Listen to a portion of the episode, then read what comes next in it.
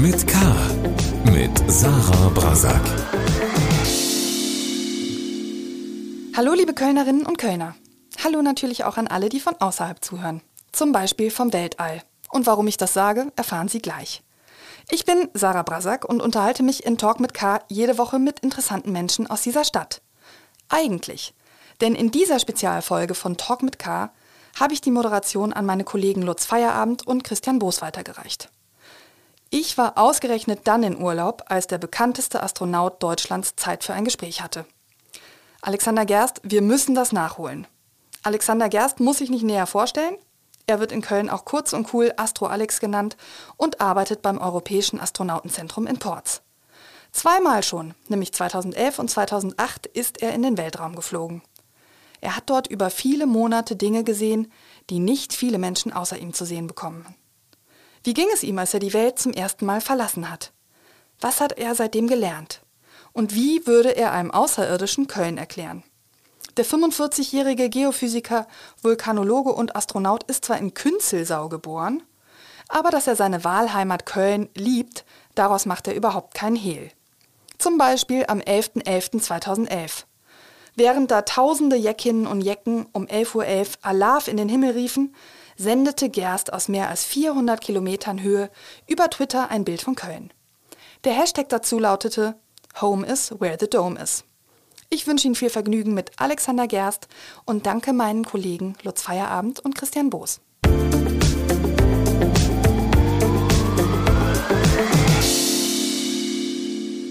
Guten Tag, Herr Gerst. Guten Tag, Herr Feierabend. Guten Tag, Herr Boos. Herzlich willkommen zu Talk mit K. Wir, Christian Boos und ich, Lutz Feierabend, treffen Sie im Europäischen Astronautenzentrum in Köln-Porz. Und das hört man ein bisschen, dass wir in Köln-Porz sind, weil im Hintergrund das Militär die Bundeswehr auf einer Schießübung abhält. Also wenn das hier immer ein bisschen... Ja, das ist äh, tatsächlich sehr authentisch hier.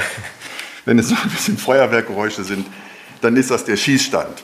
Aber wir treffen Sie in Köln-Porz und ähm, meine Frage erstmal ist, ist Köln-Porz für Sie Ihre, mittlerweile Ihre zweite Heimat? Ja, Köln an sich ist meine zweite Heimat geworden. Ich wohne äh, ja in Köln selbst, aber hier in Köln-Porz ist das Europäische Astronautenzentrum mein Arbeitsplatz seit 2009 und übrigens, übrigens nicht nur mein Arbeitsplatz, sondern der des gesamten Europäischen Astronautenkorps. Das äh, wissen ja inzwischen viel mehr Kölner, auch dank ihrer Arbeit. Wenn Köln die, die erste Heimat ist, was ist dann die zweite, Künstler oder der Orbit? Ach ja, ich glaube, ich, glaub, ich habe nicht mehr ange, äh, äh, weiter gezählt. Dann, als ich äh, aufgewachsen bin, war natürlich Künstlersau, der Hohenlohe-Kreis, äh, meine erste Heimat. Und das ist ja immer noch so, man bleibt ja immer dem Ort verbunden, an dem man aufwächst. Und dann war ich aber schnell auch äh, beim Reisen immer mit dabei. Ich habe viele neue Orte kennengelernt auf diesem Planeten, äh, die mir sehr gefallen. Und ja, ich habe ja inzwischen ein Jahr im Weltraum verbracht auf der Internationalen Raumstation. Die ist mir tatsächlich auch als, ja, als Heimat ans Herz gewachsen. Ist natürlich ja, schwierig, so das zu sagen. Es ist ja ein Ort, den man auf keiner Karte findet, aber dadurch umso besser. Ich glaube, das hat ja Herman Melville mal gesagt. Die richtig guten Orte, das sind die, die, die auf keiner Karte verzeichnet sind. Wenn Sie äh, äh, einen außerirdischen Köln erklären müssten, wie würden Sie da anfangen? Ich glaube, als Außerirdischer würde man sich in Köln sehr äh, gut wohlfühlen, weil man äh, ohne Probleme einfach so durch die Straße spazieren konnte. Es wird noch nicht mal auffallen. das ist tatsächlich das, was äh, mir an Köln als allererstes aufgefallen ist. Ja, die Leute sind gut drauf und es kann äh, zu jeder beliebigen Jahres- und Tageszeit sein, dass Leute in voller Verkleidung durch die Stadt spazieren. Äh, das finde ich, find ich toll einfach. Also wenn man so will, sind Sie ja selber ein bisschen außerirdischer, weil Sie ein Jahr schon außerhalb nicht unseres Planeten waren. Ähm, inwiefern hat Sie denn dieser Perspektivenwechsel eigentlich geprägt? Was ist sozusagen davon äh, übrig geblieben, Ihr Blick auf die Erde? Ja, ich glaube, da ging es mir genauso wie jedem von uns, der hm, einen vertrauten Ort zum ersten Mal verlassen hat und von außen drauf geschaut hat. Ich denke, das geht ja, auch äh, Menschen so, wie es mir ging, als ich zum ersten Mal meine Heimatstadt äh, verlassen habe für eine Weltreise. Ich bin, als ich äh, 20 war, mit dem Rucksack einmal ja, nach Mittelamerika, nach Australien, nach Neuseeland gereist für neun Monate und habe plötzlich eine ganz andere Sicht auf äh, mein Heimatland bekommen äh, von außen und habe Seiten daran entdeckt, die mir vorher nicht so aufgefallen waren. Zum Beispiel, wie schön es hierzulande sein kann. Das, dafür musste ich erstmal auf die andere Seite der Erdkugel reisen, um zu realisieren, wie schön es in Deutschland eigentlich auch ist. Und so ging es mir auch bei meinen Weltraumflügen, das muss man einfach so sagen. Äh, vieles war mir vorher vielleicht, ja, bewusst kann ich es nicht sagen. Ich wusste es, aber es war mir nicht bewusst. Ja, vieles äh, über unseren Planeten, äh, wie klein der eigentlich ist, wie klein die Biosphäre ist, wie begrenzt die Ressourcen drauf sind, wie ja, blödsinnig es eigentlich ist, sich zu bekriegen auf diesem äh, Planeten.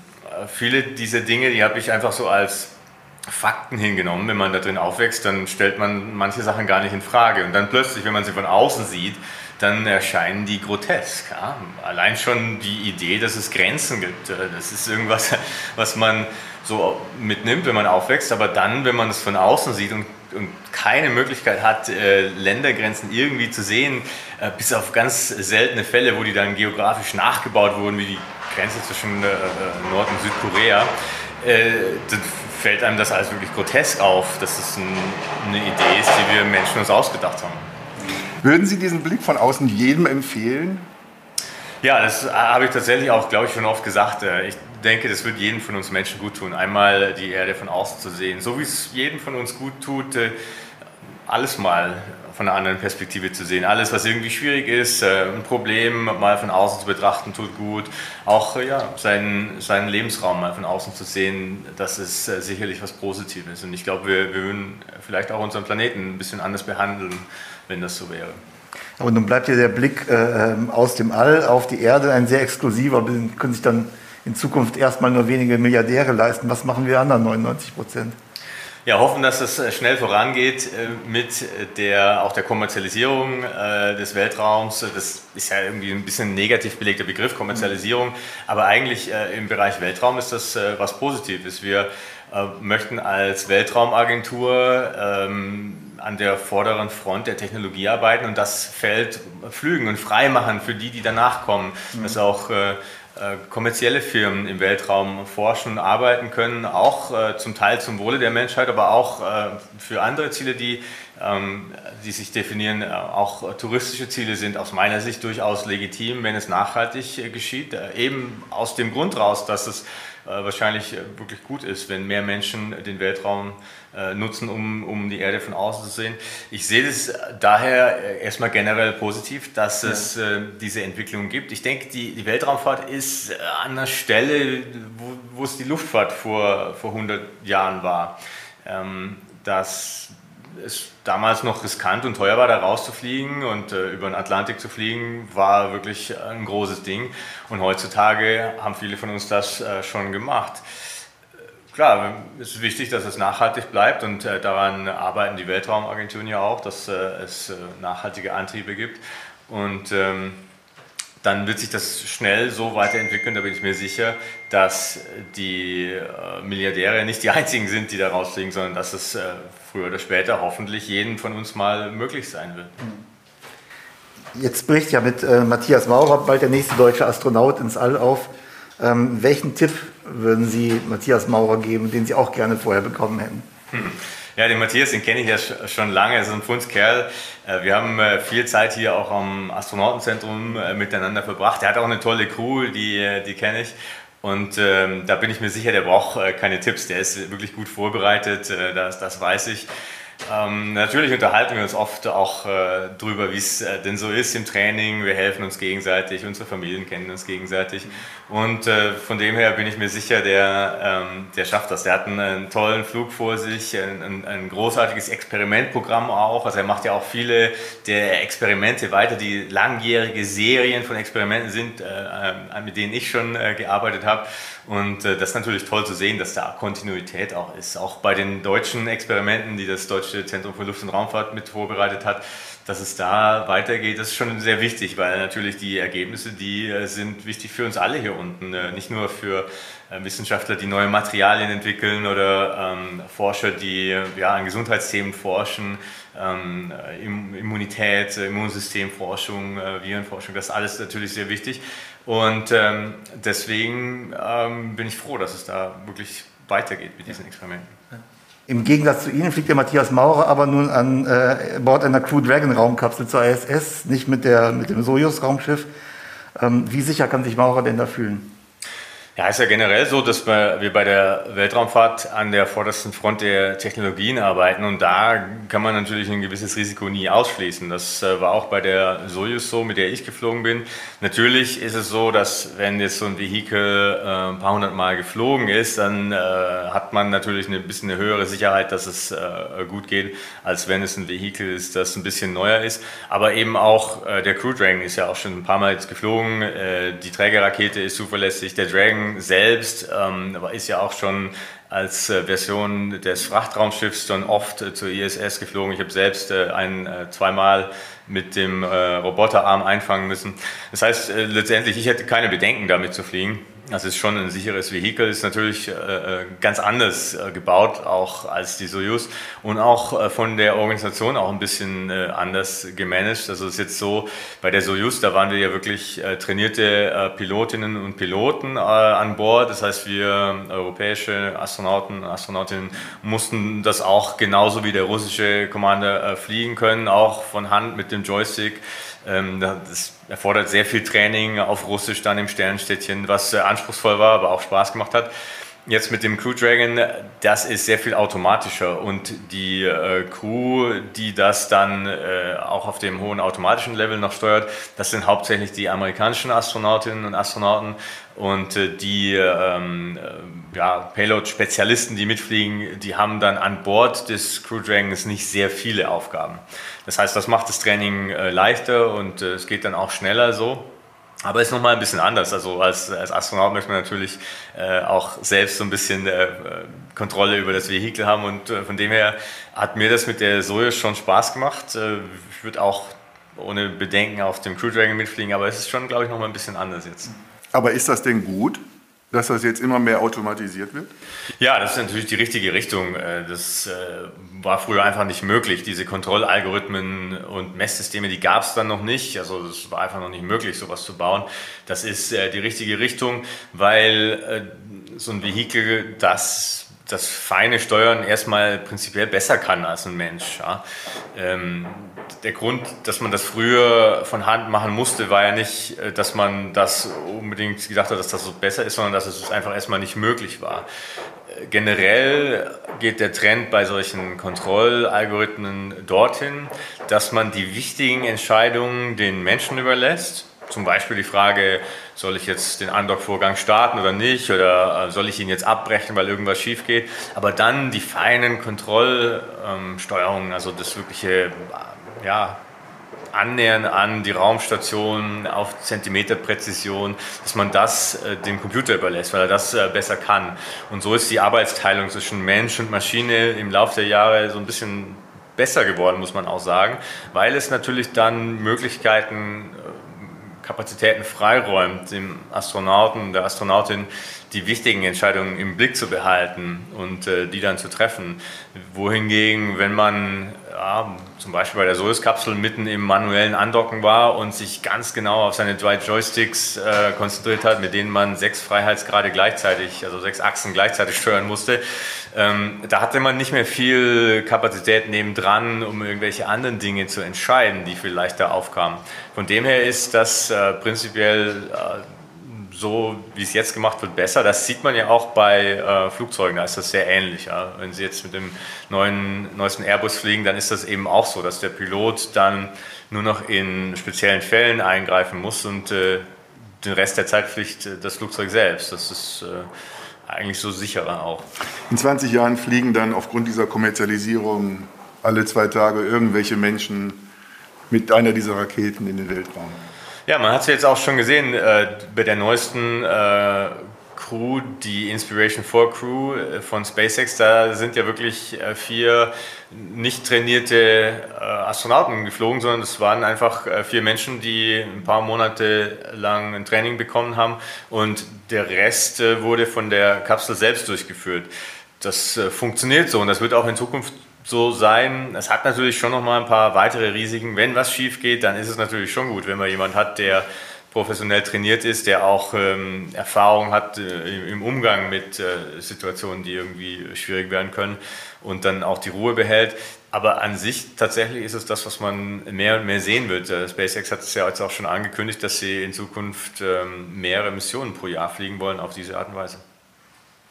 Und äh, dieses aktuelle Space Race der Milliardäre, sagt man ja so, ne? Elon Musk, Jeff Bezos und ein bisschen äh, weniger Richard Branson, das betrachten ja viele auch mit so, mit so einem Amüsement oder auch einer kleinen, oder auch harscher Kritik eigentlich. Ähm, Sie sagten vorhin schon, Kommerzialisierung der Raumfahrt, das hat so einen negativen Touch, muss es aber gar nicht sein. Wie betrachten Sie das? Ja, ich glaube, wir haben ja ein bisschen schon drüber geredet vorhin. Denke, man muss so ein bisschen drüber wegschauen, dass das jetzt immer noch ja, so ein bisschen ein Spielplatz ist von Milliardären. Äh, das äh, sehe ich auch so, dass das äh, nicht unbedingt ein positives Bild abgeben muss. Äh, der UNO-Generalsekretär hat es ja auch äh, letztens erst gesagt, dass es ähm, Unzufriedenheit in großen Teilen der Bevölkerung ähm, erwecken kann, wenn, wenn Menschen auf der Erde hungern und gleichzeitig Milliardäre äh, scheinbar aus Spaß in den Weltraum fliegen. Aber das ist äh, eben was, über das man erstmal auch hinwegschauen muss. Und das ist ja nicht das Ziel, um das es jetzt geht, sondern das ist eben im Prinzip ein äh, Stück des Weges, dass es im Moment so ist, dass das die Motivation äh, mancher Firmen ist in den USA. Aber das, was da rauskommt, äh, letzten Endes, das führt dazu, dass der Weltraum sehr viel zugänglicher ist für, für alle von uns und äh, eben auch für die Wissenschaft, für Technologieentwicklung, äh, für die Inspiration von jungen Menschen, für die internationale Zusammenarbeit. Und das ist das Gute daran, dass man sehen muss. Ich denke, das ist das Wichtige, sich darauf zu konzentrieren. Und wenn man das tut, dann finde ich äh, das durchaus eine, eine positive Entwicklung. Wir sitzen in Köln und schauen gemeinsam mit dem Astronauten Alexander Gerst für den Podcast Talk mit K in den erdnahen Orbit. Die internationale Raumstation, die ist ja, wie es immer zu lesen ist, jetzt in die Jahre gekommen. Wie lange wird denn die ISS die Erde noch umkreisen und was kommt danach? Ja, die gegenwärtigen Schätzungen deuten darauf hin, dass es um 2030 ähm, soweit ist, dass wir äh, ja, die ISS wahrscheinlich beenden müssen, einfach weil die Teile dann zu alt geworden sind. Also die ersten Teile, die kamen ja schon 1998 in den Weltraum, die kommen langsam in die Jahre, äh, hauptsächlich am, im russischen Segment. Die ähm, äh, neueren Module, wie zum Beispiel das Columbus-Labor, das europäische Raumlabor, in dem ich auch viele Experimente durchgeführt habe, das ist erst 2008 geflogen, das steht äh, da wie eine 1, da ist auch im Moment sogar eine, äh, eine Erneuerung im Gange. Also wir haben einige Systeme, die wir jetzt austauschen und upgraden, dass die wieder ähm, ja, aktuell sind. Das ist tatsächlich ähm, funktioniert gut. Auch wir haben die äh, gerade jetzt erst die Solarpanelen, die für die generelle Stromerzeugung erneuert. Das ist noch im Gange. Wir haben Batterien ausgetauscht. Das heißt, die ISS selbst ist, äh, ist nicht alt. Äh, die ist wirklich ähm, toll. Also wenn man da drin ist, äh, wenn Sie und ich jetzt da schweben würden, Sie würden denken, wow, das sieht ja aus nagelneu. Und äh, so ist auch das meiste äh, dann noch aktuell und, und äh, wirklich einfach nutzbar bis 2030. Aber äh, ab da muss man sich schon langsam Gedanken machen, also Gedanken müssen wir uns jetzt schon machen, was danach kommt, äh, um nicht eine Lücke zu haben. Und das ist tatsächlich auch äh, ein Teil meiner Arbeit hier als Astronaut. Ich bin ja noch äh, zwar aktiv im, im Astronautenchor und habe auch da immer wieder Training, aber nebenbei habe ich dann eben auch ein paar andere Aufgaben bei der ESA. Und eine dieser Aufgaben ist, dass ich äh, ein Team leite, das sich Gedanken um die Strategie macht, äh, wie Europa sich im äh, Erdorbit aufstellen soll für astronautische Raumfahrt in den nächsten Jahrzehnten, wenn die ISS eben in die Jahre kommt. Und da entwickeln wir äh, verschiedene Konzepte, äh, damit sichergestellt ist, dass die Mitgliedstaaten der ESA eben Zugang haben zu einem Labor auch weiterhin, ja, dass äh, die Technologieentwicklung, die Wissenschaft stattfinden kann, die internationale Kooperation weitergeht, dass wir auch äh, ja, weiterhin unsere junge Generation inspirieren können dadurch, dass wir ähm, ihnen eine Perspektive auf unseren Planeten von außen geben. Das ist wichtig und da machen wir uns gerade Gedanken und das äh, deutet tatsächlich auch darauf hin, dass wir mit den kommerziellen Raumfahrtfirmen da auch zusammenarbeiten. Äh, zwar auf einem ganz professionellen Weg natürlich, aber da gibt es äh, verschiedene Initiativen aus den USA, die jetzt ähm, äh, an der ISS eventuell Module andocken, die kommerziell genutzt werden oder eigene neue Raumstationen hochbringen, wo wir uns vielleicht daran beteiligen können. Da gibt es im Moment sehr, sehr viele Optionen. Das Wichtige ist, und das ist wirklich was, was man betonen muss, ist, dass wir als Europa uns jetzt entscheiden müssen. Ja? Weil um uns herum gibt es jetzt ähm, einige Nationen, ähm, die selbst einen Zugang zum Weltraum haben oder haben werden. Es ist nicht mehr nur USA und Russland, da kommen jetzt äh, China mit dazu, Indien äh, vielleicht bald und äh, und wir als Europäer müssen uns überlegen, wir haben ja bisher keinen eigenen Zugang zum Weltraum für Menschen. Wir haben natürlich die Ariane-Rakete, das ist, eine, ist eine, tolle, äh, eine tolle Trägerrakete, aber im Moment kann die noch keine Menschen transportieren. Und wir müssen uns jetzt überlegen, wie stellen wir uns auf für die Zukunft. Und das müssen wir uns tatsächlich jetzt äh, überlegen, sonst hängen wir hinten dran. Sonst ähm, sind wir umrundet von äh, einigen Weltraumnationen, die das können. Und wir als Europäer können es nicht. Man hat ja den Eindruck gehabt, dass die ISS so ein richtiges Konsensprodukt war. Ne? Da haben ja alle zusammengearbeitet. Und jetzt hat man den Eindruck, dass alles so auseinanderfliegt und jeder seine eigene Agenda verfolgt. Ist das so ein bisschen so, dass die großen Player anfangen im Weltraum oder hier im erdnahen Orbit oder wie man das immer benennen will, ihre Claims abzustecken? Ist das so eine ich würde sagen, man kann das nicht so sagen, dass äh, da jetzt die Zusammenarbeit der ISS auseinanderfliegt. Also äh, auch Russland hat ja jetzt nochmal betont, dass sie auch weiterhin äh, die ISS unterstützen. Äh, das äh, deutet alles auf äh, eine Zusammenarbeit bis mindestens 2030 zusammen. da ist man zusammen im Orbit als, als Gemeinschaft. Man, man ja, dieses Haus äh, ist eines, das äh, von, von allen betrieben wird und da, ähm, da sind auch alle noch mit dabei. Also da kann sich keiner rausnehmen. Das ist ja auch das Schöne an diesem Projekt der ISS, dass es für alle nützlich war, dass es für alle ein tolles Mehrwert war und äh, das nur dadurch zustande kam, dass man zusammengearbeitet hat. Aber gleichzeitig ist es natürlich so, dass sich alle Nationen, die da beteiligt sind, auch Gedanken machen, äh, was kommt danach. Und äh, wenn äh, wir jetzt nicht ein Projekt finden, mit dem wir so weiterarbeiten können, äh, was machen wir dann? Das gehört dazu, dass man einen Plan B hat. Das heißt, dass diese ähm, Nationen sich oder Gedanken, also Agenturen, Nationen sich Gedanken machen, äh, fände ich völlig verständlich. Europa sollte das ja eben auch tun. Da geht es weniger, also Sie haben gefragt, ob das jetzt ein Claim ist, den man absteckt. Ich würde es noch nicht mal so sagen, weil es geht eher darum, dass man wichtige ähm, Fähigkeiten bewahrt, äh, dass man seine äh, Wissenschaftlerinnen und Wissenschaftler äh, im Prinzip bei der Stange hält, um es salopp zu sagen, dass die äh, weiterhin diese Wissenschaft auch durchführen können, dass man den Ingenieuren und Ingenieuren die Möglichkeit gibt, äh, solche Vehikel zu bauen, um die Technologie Fähigkeit zu behalten, dass man der Industrie das auch äh, erlaubt, weil äh, sonst hat man irgendwann diese Fähigkeiten nicht mehr. Und äh, gerade in, in der Zeit jetzt, äh, wo es so viele Player gibt im Weltraum, privater Natur, hat sich was Grundlegendes geändert und das müssen wir alle verstehen.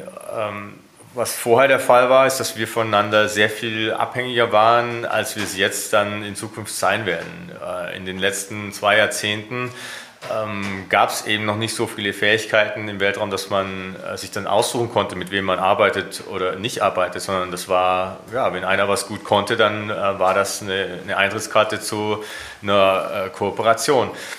Und man konnte dadurch auch tauschen. Wir Europäer, wir haben zum Beispiel Transportvehikel gebaut, den ATV, jetzt den, das europäische Service-Modul ähm, für die Orion-Kapsel wird ja in Europa sogar zum großen Teil in Deutschland gebaut. Äh, wir tauschen das äh, mit den internationalen Partnern gegen den Transport von Astronautinnen und Astronauten. Das hat in der Vergangenheit gut funktioniert. Also ich bin ja auch auf der Soyuz mitgeflogen. Jetzt mein Kollege Matthias Maurer fliegt äh, bei SpaceX mit.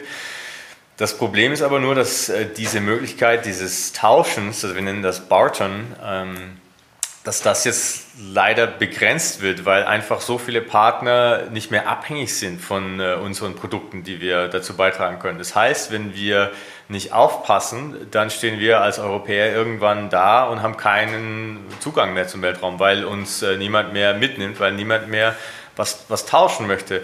Ähm, wir könnten natürlich das bezahlen. Wir könnten natürlich sagen, okay, dann äh, bezahlen wir mehrere hundert äh, äh, Millionen Euro pro Jahr an äh, SpaceX oder Boeing, äh, damit die unsere Astronautinnen und Astronauten mitnehmen. Aber das wäre natürlich Geld, das wir nicht in Europa ausgeben, sondern das würden wir einfach über den Atlantik überweisen quasi. Und äh, das wollen wir natürlich auch vermeiden. Also das heißt doch aber dann im Umkehrschluss, Europa muss selber noch aktiver werden, muss seine Rolle äh, äh, stärker wahrnehmen und auch selber mehr Geld investieren, weil die anderen halt sagen, das, was ihr habt, das äh, ist für uns eigentlich gar nicht mehr so interessant. Es ist sehr klar, dass wenn Europa das nicht tut, dann werden wir in wenigen Jahren hinten dran hängen und wir werden komplett abgehängt werden in einem riesigen neuen Technologiefeld wo wir jetzt noch äh, vorne dran sind, wir sind zum Beispiel bei der Erdbeobachtung, ist Euro, Europa mit ESA, mit dem Copernicus-System äh, weltweit führend. Ja? Äh, da sind wir vorne dran. Wenn wir nicht aufpassen, wird das nicht mehr lang der Fall sein. Wir sind auf der ISS mit Forschung wirklich erstklassig. Auch Deutschland, gerade Deutschland hat ganz viele Experimente auf der ISS, viele Wissenschaftlerinnen und Wissenschaftler, die daran arbeiten. Das ist ein Risiko, das zu verlieren, wenn wir jetzt nicht ähm, als Europa sagen, okay, jetzt, wir sind in der Raumfahrt quasi aufgewachsen. Wir haben die letzten zwei Jahrzehnte noch so ein bisschen äh, Welpenschutz gehabt bei, mit, zwischen den großen internationalen Partnern, USA und Russland. Die haben uns mit ins Boot genommen, ähm, einfach also aus vielen verschiedenen Gründen. Und wir sind äh, aufgewachsen, wir sind zu äh, Partnern auf Augenhöhe gewachsen. Das sieht man daran, dass die äh, Amerikaner uns Europäern jetzt zutrauen, dass wir das Servicemodul für ihre nächste Mondkapsel bauen. Wenn, äh, wir sind da auf einem kritischen Pfad. Wenn wir das nicht liefern, dann ist dieses Projekt dieser nächsten Mondkapsel, der Orion, äh, gescheitert. Die Amerikaner können dann nicht auf den Mond wieder landen ohne äh, Hilfe aus Europa. Da, da sieht man, wir sind auf Augenhöhe inzwischen als Partner angekommen, wir sind aufgewachsen und das heißt aber eben dann auch, wenn man so dieses äh, Teenager, äh, diesen Teenager-Vergleich nimmt, äh, wir müssen jetzt dann auch unsere Wäsche selbst waschen und das Essen selbst kochen. Ähm, da führt kein Weg dran vorbei und das müssen wir jetzt noch realisieren, dass wir das jetzt genau tun müssen, dass wir jetzt äh, Programme auf den Weg äh, bringen müssen, äh, um Kontinuität im Erdorbit bereitzustellen mal hypothetisch gesprochen, weil Sie gerade Orion erwähnt haben, Ihnen wird ein Flug zum Mond und ein Flug zum Mars angeboten. Für welchen entscheiden Sie sich und warum? Ja, das ist schwierig. Also es ist natürlich eine Luxussituation als Astronaut, dass man gleich zwei Flüge angeboten bekommt. Da wüsste ich gar nicht, äh, wie ich mich da entscheiden soll. Das ist beides faszinierend. Aber ich glaube, da ich ja immer schon auch so ein bisschen eine Entdeckernatur in mir drin hatte, würde ich mich für den Mars entscheiden, einfach weil es nochmal neuer ist. Also weil halt wirklich da noch niemand war, noch kein Mensch äh, war auf dem Mars gestanden, hat nach oben geschaut in den Himmel und hat äh, die Erde als kleinen blauen Punkt äh, am Firmament gesehen. Das war ja auch einer der Gründe, warum ich meine erste Mission The Blue Dot genannt hatte, weil mich genau diese Perspektive so fasziniert. Ja, wie wie wird es denn sein, wenn man, wenn man von außen die Erde immer kleiner werden sieht. Es wird dann irgendwann mal keine kleine Murmel mehr sein, sondern einfach nur ein kleiner, blauer, fahler Punkt am Himmel. Zwischendurch wird es auch äh, Momente geben auf dem Weg zum Mars, wo man die Erde gar nicht mehr sieht. Also die, die No-Dot-Experience. Und ich glaube, das wird was äh, tun mit uns Menschen, wenn man sich vorstellt, dass man so weiter draußen ist, dass man seinen Heimatplaneten noch nicht mal mehr sehen kann. Das finde ich eine faszinierende Perspektive, neben natürlich all der Wissenschaft, die der Mars für uns zu bieten hat. Ja, was, ja, kann die, die, die größten philosophischen Fragen der Menschheit vielleicht beantworten. Sind wir allein da draußen im Universum? Ähm, ich finde das extrem faszinierend, dass in, in unserer Lebenszeit jetzt wir vielleicht diese Frage beantworten können. Wenn wir zum Mars fliegen und dort äh, Mikroben finden, ausgestorbene oder noch lebendige, dann bedeutet das wahrscheinlich, dass das Universum für Leben nur so blüht. Das muss man sich erstmal auf der Zunge zergehen lassen. Oder Fragen wie warum war der Mars früher ein sehr erdähnlicher Planet mit Wasser auf der Oberfläche in einer dichten Atmosphäre und warum ist er jetzt wüst und leer? Und wie vermeiden wir, dass mit der Erde dasselbe passiert? Das sind Sachen, Fragen, die, die finde ich so faszinierend, da könnte ich auf keinen Fall Nein sagen zu einer, zu einer Reise. Aber eben auch der Mond ist spannend. Also ich finde, das fasziniert schon seit ich ein kleines Kind war, die Idee, einmal auf dem Mond zu stehen und ja, in diesem grauen Staub, in dieser Magnificent Desolation, wie Buzz Aldrin es äh, genannt hat, zu stehen und das einzige Bunte, was man sieht, ist dieser blaue Planet äh, direkt über einem, der ungefähr so groß ist wie der Daumennagel. Ah, das finde ich faszinierend. Nun ist eine Mondmission ja auch weniger hypothetisch. Es noch in diesen Jahrzehnten soll es ja Flüge zum, zum Lunar Gateway geben, der geplanten Raumstation im Mondorbit. Ähm, Europäer sind da auch mit im Rennen. Wären Sie da gerne mit dabei? Konkret? Ja, ich bin äh, zum Glück beim Projekt im Moment schon mit dabei, mhm. weil ich äh, da mitarbeite. Das ist mein zweiter äh, Job hier, hier unten neben dem äh, Astronautenchor. Ich bin da der Repräsentant für das Astronautenkorps in dem Projekt. Das heißt, äh, wenn es darum geht zu konstruieren, also wir Europäer bauen ja gerade das iHab, das ist äh, im Prinzip das Wohnmodul äh, des Gateways. Und da geht es natürlich darum, wenn man sowas konstruiert, das ist ja im Prinzip eine Raumstation, äh, wie baut man denn die? Und da braucht man natürlich die Expertise von Menschen, die da äh, schon sehr viel Zeit verbracht haben, äh, sprich den Astronautinnen und Astronauten. Und die vertrete ich da mit den Ingenieuren. Und das ist eine spannende Arbeit. Also wir, da geht es wirklich darum, wo kommt der Tisch hin, ähm, wie groß sind die Schlafkabinen, wo kommen die Experimente hin, wo kommt die Toilette hin und so weiter.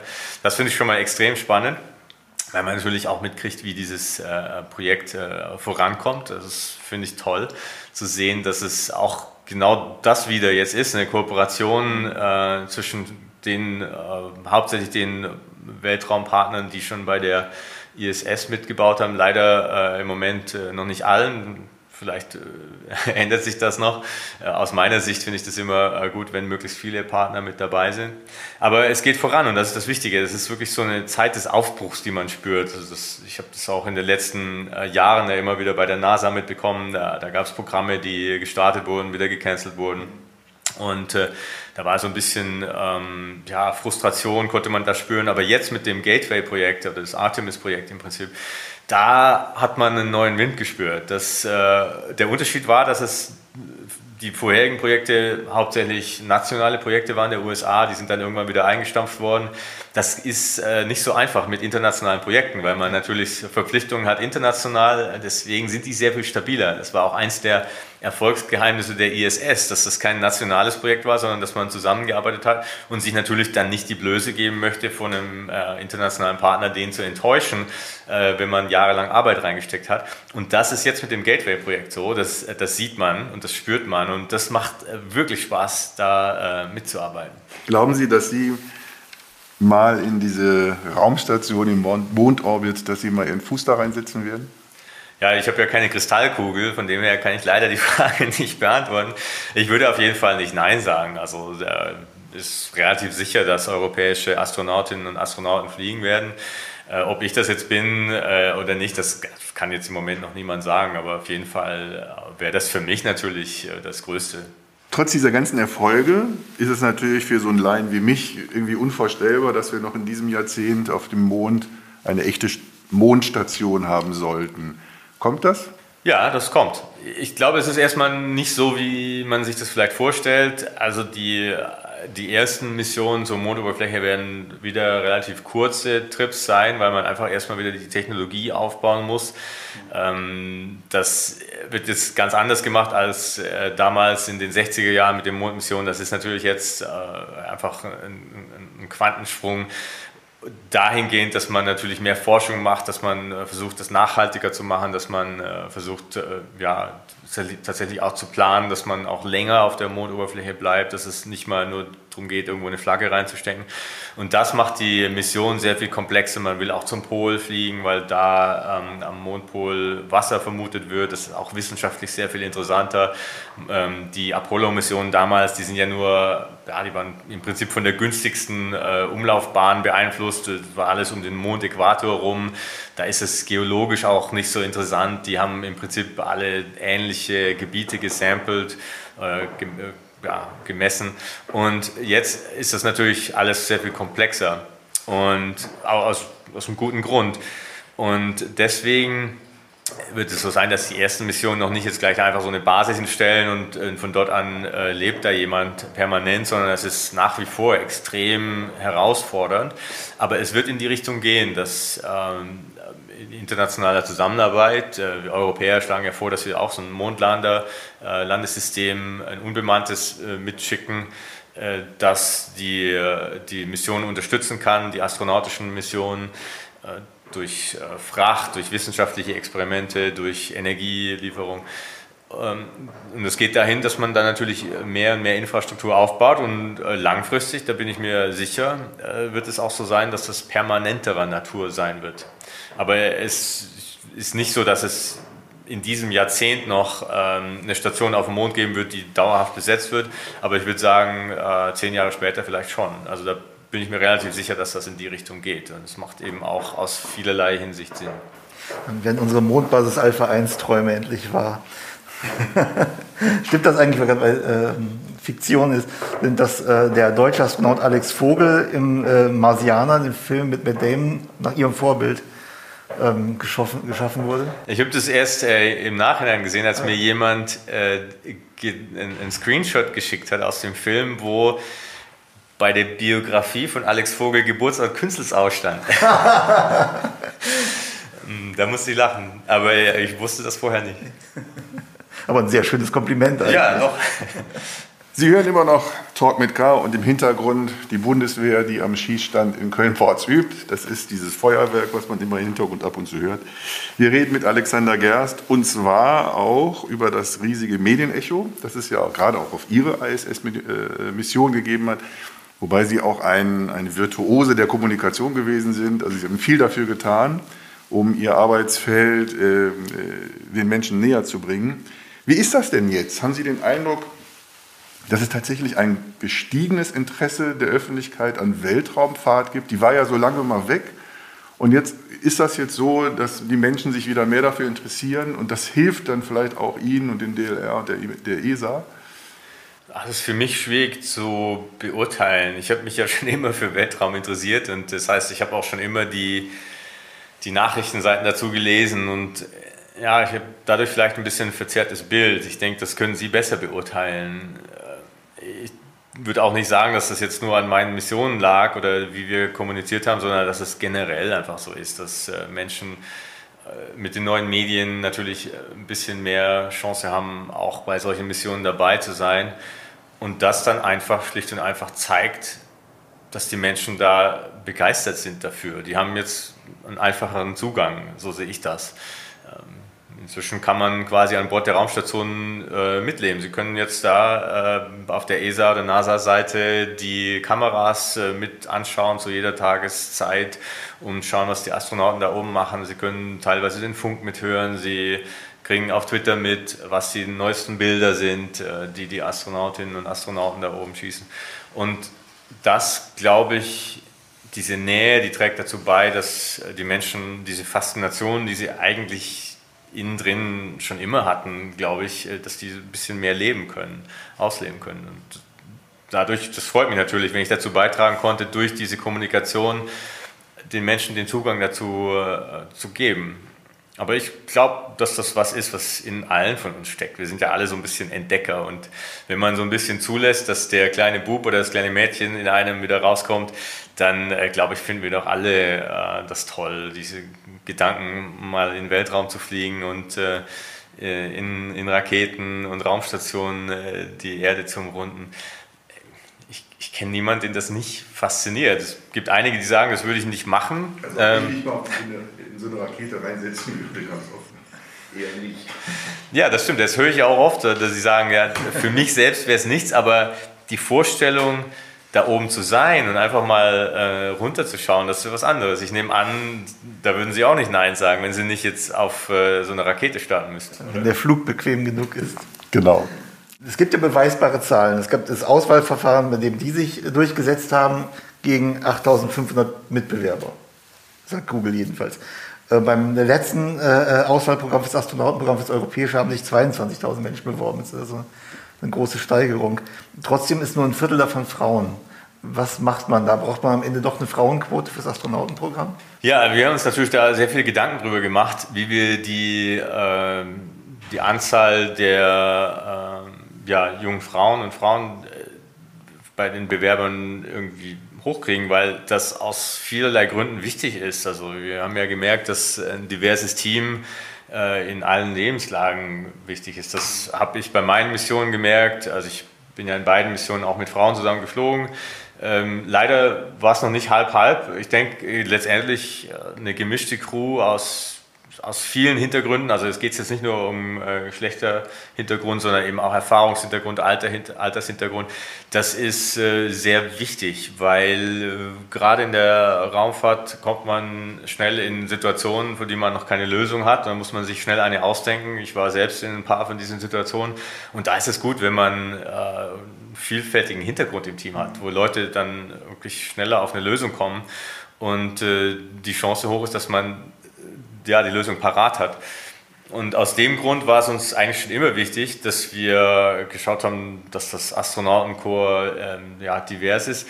Aber das war bei der letzten Auswahl, in der ich ausgewählt wurde, einfach auch schwierig, weil es waren, glaube ich, 15 Prozent der Bewerber waren Frauen. Also ein Sechstel grob. Und, und tatsächlich hat sich dann, das war dann eher Zufall, das so durchgepaust, dass von den sechs Astronauten, Astronautinnen, die ausgewählt wurden, eine Frau dabei war. Das heißt, Frauen sind genauso gute Astronauten wie Männer, das ist selbstverständlich. Das hat sich aber auch durch den Auswahlprozess so durchgepaust. Das zeigt im Prinzip, dass der das auch nicht äh, bevorzugt und, oder benachteiligt. Aber wir wollten natürlich, dass, äh, dass die, die Zahl der Frauen höher ist bei der nächsten Auswahl. Das heißt, wir haben versucht, das äh, zu kommunizieren. Das war auch mir persönlich sehr wichtig, dass wir auch junge Mädels erreichen, ähm, schon in frühem Alter, dass wir äh, junge Menschen faszinieren und, und auch da gleich sagen, äh, selbstverständlich äh, können das Mädels ganz genauso gut wie Jungs. Da ist überhaupt kein Unterschied. Das äh, war uns wichtig und natürlich ist auch bei der äh, Kommunikation der Auswahl haben wir das nochmal betont, ja, dass, dass, wir das sehr äh, wichtig äh, finden. Und es ist natürlich klar ein bisschen schade, dass es immer noch nicht halb-halb ist, aber jetzt ähm, haben wir die Zahlen fast verdoppelt. Äh, das finde ich schon mal ziemlich gut. Also wir sind auf dem richtigen Weg, wir sind noch nicht da. Eine Quote äh, können wir nicht einführen. Äh, wir bei der ESA sind äh, ein Arbeitgeber für Chancengleichheit, das heißt, das geht nicht. Ähm, aber ich denke auch, der richtige Weg ist durch Faszination, dass man ähm, klar zeigt, dass dieser Beruf der Astronautin, des Astronauten äh, nicht davon abhängt, dass er nicht äh, klassisch irgendwie für Jungs besser ist. Und das gilt übrigens nicht nur für Astronautinnen und Astronauten, sondern eben auch für Ingenieurinnen, für Wissenschaftlerinnen, für Technikerinnen.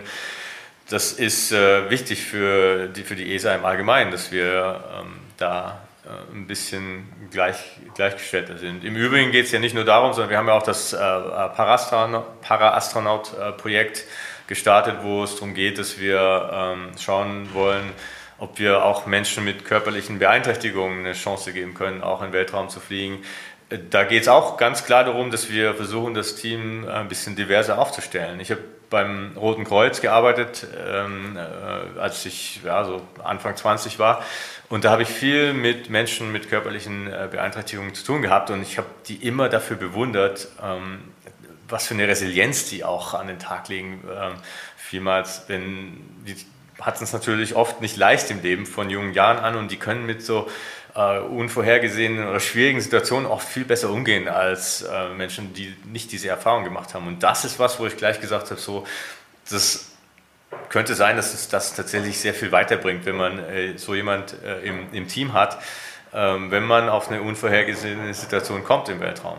Und letztendlich hat man ja auch also sowieso im, im Weltraum als Mensch so eine körperliche Beeinträchtigung. Man kann seine Beine erstmal nicht mehr so richtig äh, verwenden. Man muss neu lernen, sich fortzubewegen und äh, von dem her äh, finde ich das auch ein, ein, ein tolles Projekt. So ein bisschen haben Sie es ja schon gesagt, aber wenn Sie jetzt mal nicht gerade im Orbit sind, was machen eigentlich die Astronauten auf der Erde den lieben langen Tag? Ja, der Tag ist leider nicht lang genug dafür, äh, wie viele Jobs wir haben. Äh, wir versuchen natürlich unsere Erfahrungen, die wir gemacht haben im Weltraum, äh, weiterzugeben und, und zu nutzen für die ESA, für das DLR, damit wir auch zukünftige Projekte auf einen guten Weg bringen. Nebenbei haben wir immer natürlich noch Training. Also ich habe selbst auch immer wieder so Auffrischungstrainings, äh, wo ich mich fit halten muss. Das äh, läuft nebenbei. Das ist natürlich wichtig, dass wir auch weiterhin äh, für Flüge zur Verfügung stehen, dass wir zur Not auch mal kurzfristig einspringen können. Ja, das ist äh, in der Vergangenheit schon ab und zu mal passiert, dass wenn jemand ausfällt, dass man dann halt auch einspringen kann, dass man jemand hat der oder die fit ist äh, in der Hinsicht. Und dann äh, bei mir ist es jetzt so, ich habe den einen Job, ähm, dass ich da beim, beim Gateway-Projekt mitarbeite als Co-Repräsentant für das Europäische Astronautenkorps und schaue, dass äh, das äh, Modul so gebaut wird, dass eben Menschen dort auch gut drin leben können. Das äh, ist in einer tollen Phase. Wir sind jetzt gerade beim Preliminary Design Review. Das ist eine Projektphase, wo tatsächlich so das Design äh, der Module zum ersten Mal so festgezurrt wird. Ab da wird es dann sehr viel schwieriger zu sagen, ach nee, jetzt äh, möchte ich den Tisch doch am anderen Ende des Moduls haben. Das ging bisher noch, jetzt geht es dann nicht mehr. Das macht äh, wirklich viel Spaß, sehr kreativ auch. Und dann mein, mein anderer Job ist in der Strategieabteilung der ESA, wo es darum geht, wie kann sich Europa aufstellen, im Erdorbit äh, mit der astronautischen Raumfahrt. Ist auch sehr kreativ. Äh, am Anfang fand ich das sogar so ein bisschen äh, fast zu ähm, lose, die, die, also die, die Rahmenbedingungen, die wir hatten. Wir konnten quasi von Null auf anfangen zu denken. Das ist eigentlich ein Privileg, aber es kann manchmal auch so ein bisschen einschüchternd sein, wenn man ein weißes Blatt Papier vor sich hat und man gar nicht weiß, wo man anfangen soll. Aber ich hatte, haben wirklich tolle Leute im Team äh, aus ganz Europa, auch von den äh, nationalen Raumfahrtagenturen. Also ich habe auch eine Mitarbeiterin äh, vom Deutschen Zentrum für Luft- und Raumfahrt mit im Team dabei und von den französischen und italienischen Raumfahrtbehörden. Und das macht schon echt viel Spaß, äh, da äh, zu sehen, wie kreativ die Menschen da sind. Und und deswegen ist das auch ein, ein, toller Job, den ich jetzt nebenbei mache, aber insgesamt ist es natürlich sehr viel, viel Arbeit. Das heißt, äh, ich habe äh, tatsächlich viel zu tun und mir wird nicht langweilig, das ist eine gute Sache.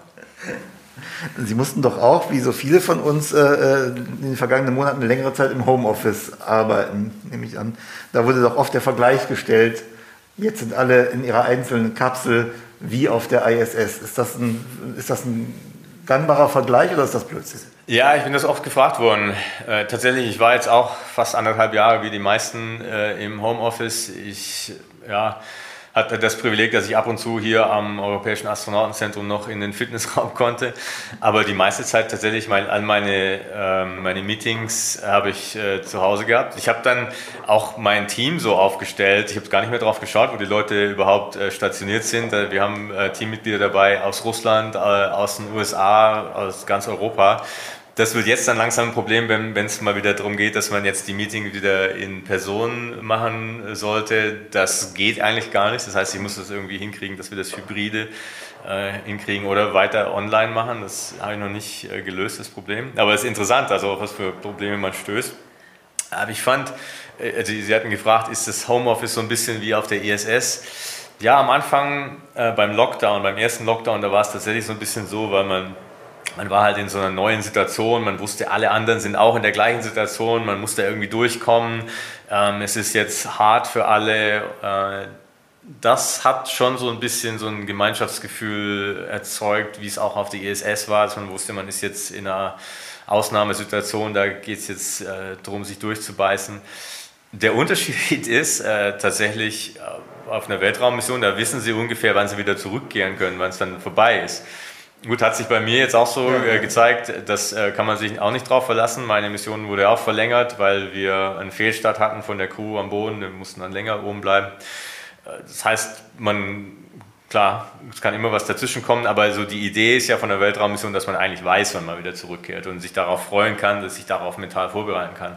Und das war der Hauptunterschied zu den, zum Lockdown. Ja dass man das nicht wusste, wann das vorbei ist. Und deswegen glaube ich tatsächlich, dass das härter war. Also das habe ich auch gesehen. Äh, Bekannte von mir, äh, die hatten zum Teil wirklich schwierige Situationen, auch in, in einer kleinen Wohnung mit vielen Kindern.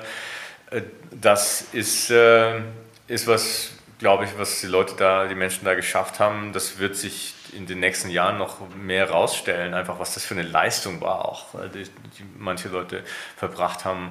Und da habe ich riesigen Respekt vor. Also ich muss wirklich sagen, das äh, ja, war nicht leicht und da kann man jetzt nicht sagen, äh, eine Weltraummission ist, ist äh, sehr viel schwieriger und das hier, hier unten bei Corona im Lockdown war, ist gar nichts dagegen. Also das würde ich nicht so sagen. In einem Podcast, der Talk, Talk mit K heißt, müssen wir natürlich auch über Köln reden. Wenn Sie als Astro Alex durch Köln wandeln, werden Sie da wahrscheinlich oft angesprochen, oder? Ja, das, das stimmt tatsächlich. Und? Wie ist das? Entspannen sich dann Debatten über die Zukunft der Raumfahrt oder werden Sie gefragt, wie war es da oben? Ähm, das ist unterschiedlich, also ganz unterschiedliche Reaktionen. Also Ja, ich denke schon, man merkt so, dass die Menschen sich ähm, für, für den Weltraum interessieren, dass es ein faszinierendes Thema ist, dass es eben noch selten ist, dass man jemanden kennt oder sieht, der da oben schon mal war. Ich denke, das wird sich äh, natürlich bald sehr schnell ändern, wenn es äh, plötzlich sehr viel mehr Menschen gibt, die im Weltraum waren und äh, vermutlich bald auch sehr viel mehr Menschen, die privat in den Weltraum geflogen sind, als es professionelle Astronautinnen und Astronauten wie mich gibt. Und Sie konnten ja zwischendurch, äh, wenn ich das richtig gelesen habe, auch mal der Kölner Enge entfliehen und äh, sind äh, vor den Azoren in die Tiefsee abgetaucht. Mhm. War das letztes Jahr? Ja, das war letztes Jahr, genau. Was war das für ein Erlebnis? Können Sie das beschreiben? Ah, ich fand das faszinierend. Äh, das war eine, im Rahmen einer Drehreise, äh, war ich zusammen mit der Direktorin des Alfred Wegener Instituts, die Antje Boetius, äh, die hat das ermöglicht, dass wir in einem Unterseeboot, Forschungsunterseeboot, einen Kilometer tief zum Ozeanboden tauchen konnten vor den Azoren und das dann eben dokumentiert haben, also für eine Wissenschaftssendung. Und das fand ich sehr faszinierend. Äh, ich bin vorher gewarnt worden, ähm, das sei sehr eng da drin und, äh, und äh, ein bisschen bedrückend und tatsächlich war es interessanterweise sehr ähnlich, wie, so ein Raumschiffflug sich angefühlt hat. Also ich habe mich da sehr zu Hause gefühlt. Also mir hat das eigentlich wirklich Spaß gemacht. Ich war da auch wirklich sehr entspannt. Ich durfte das U-Boot mal steuern. Ähm, das fand ich auch toll, weil es sich tatsächlich so ein bisschen angefühlt hat, wie so ein Raumschiff zu steuern. Aber natürlich, äh, der, der ernste Hintergrund war, dass wir natürlich dokumentiert haben, wie es denn äh, mit der Tiefsee so aussieht. Und das war schon wieder so ein bisschen erschreckend, äh, weil die äh, Antiboetius, die ist ja da führende Wissenschaftlerin auf dem Gebiet, uns dargelegt hat, wie, wie schlimm es eben aussieht, auch da unten in der Tiefsee, dass wir Menschen unseren Planeten auch dort beeinflussen. Und das äh, ging es eben, darum ging es, dass wir das auch äh, mal zeigen wollten. Und tatsächlich habe hab ich äh, zufällig ein Stück Müll gefunden, äh, direkt, äh, also ich meine, das ist extrem unwahrscheinlich, würde man denken, dass man einfach so in ein Kilometer Tiefe auf dem Tiefseeboden ein Stück Müll findet, weit, weit viele Kilometer von der Küste weg und von der Küste einer kleinen Insel noch dazu.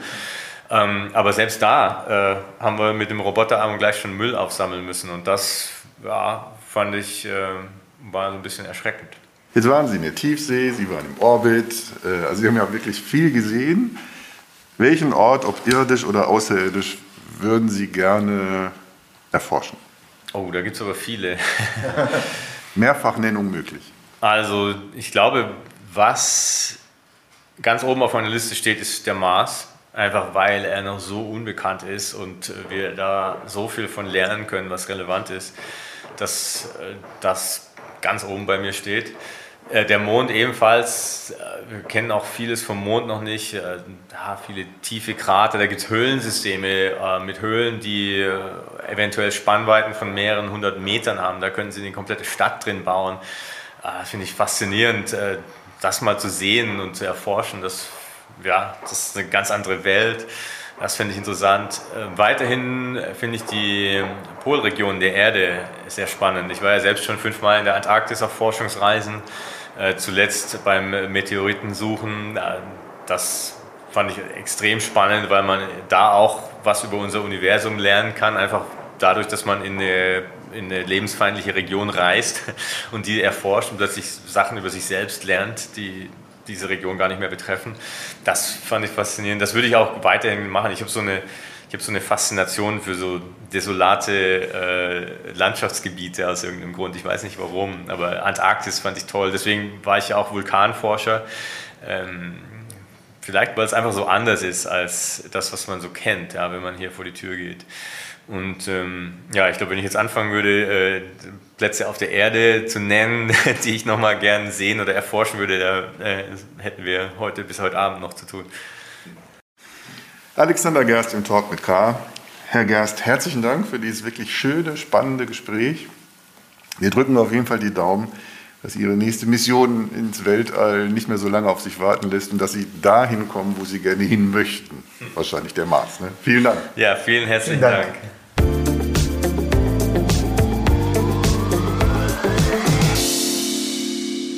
Ich möchte an dieser Stelle neben weiteren Folgen von Talk mit K unbedingt unseren neuen täglichen Podcast News mit K mit den wichtigsten Nachrichten des Tages aus Köln empfehlen. Die gesamte Podcast-Familie des Kölner Stadtanzeiger finden Sie auf unserer Internetseite. Konkret unter ksda.de slash podcast. Oder indem Sie das Stichwort Kölner Stadtanzeiger bei einer Podcast-Plattform Ihres Vertrauens eingeben. Mich erreichen Sie per E-Mail. Ich freue mich über Feedback oder Talkgast-Vorschläge unter sarah.brasak.dumont.de. Bis zum nächsten Podcast sage ich Tschüss und auf Wiederhören.